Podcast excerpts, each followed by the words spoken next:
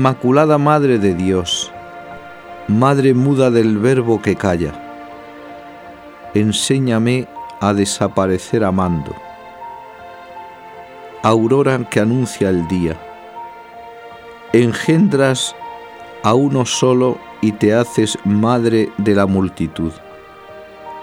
Madre de la unidad, intercede por nosotros.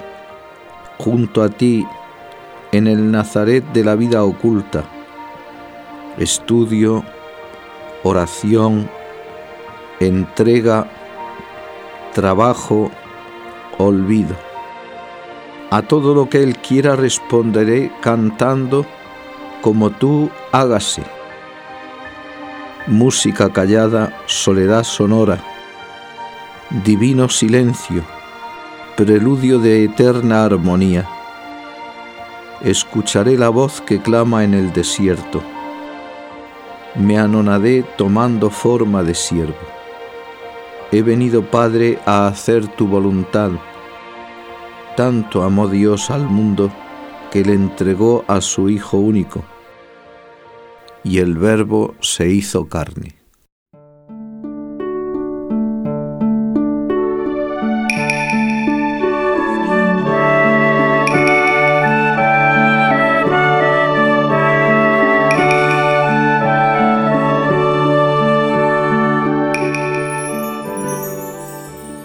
Y la madre estaba en pasmo de que tal trueque veía el llanto del hombre en Dios y en el hombre la alegría, lo cual del uno del otro tan ajeno ser solía.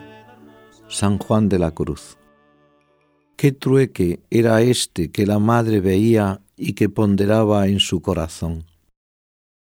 Si como enseña San Ignacio, contemplando las personas vemos lo que hacen y escuchamos lo que dicen, quedamos sobrecogidos de asombro al meternos en este misterio de Belén. La gran alegría que nos anuncia el ángel es un encumbramiento del hombre a costa de una condescendencia de Dios. Sube el hombre, Dios desciende a él, Dios se hace hombre para divinizarnos en el Hijo, el Salvador que nos trae la vida llora, pues nos la ganará muriendo. Y la madre estaba en pasmo. Llora Dios y se alegra el hombre. El que era rico se hace pobre y nos enriquece con su pobreza. Verdaderamente, Señor, haciéndote niño y naciendo pobre, reduces nuestra razón al absurdo. Naciste pobre, viviste pobre y moriste pobre, y al escoger la pobreza para ti, la hiciste preciosa para nosotros. Verdad gozosa, las insondables riquezas de Dios, Jesús las pone en nuestras manos, haciéndose rico y pobre. Tomó nuestra pobreza para que no nos asuste su riqueza, para que nuestra mendicidad no nos impida llegarnos a Él, San Agustín. Y la pobreza mayor, la que nos atormenta, la pobreza de morir, también la escogiste. ¿Y de qué forma?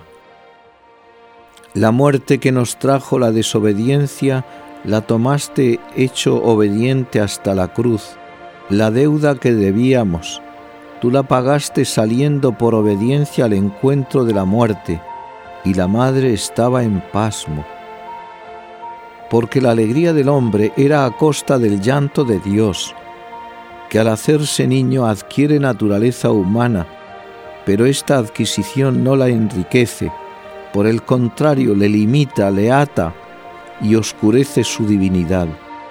Niño nacido en suma pobreza, Sufrió el hambre, la sed, el cansancio, la mendicidad, el destierro, la soledad, el trabajo, el dolor, el tedio, la tristeza, el abandono y la muerte.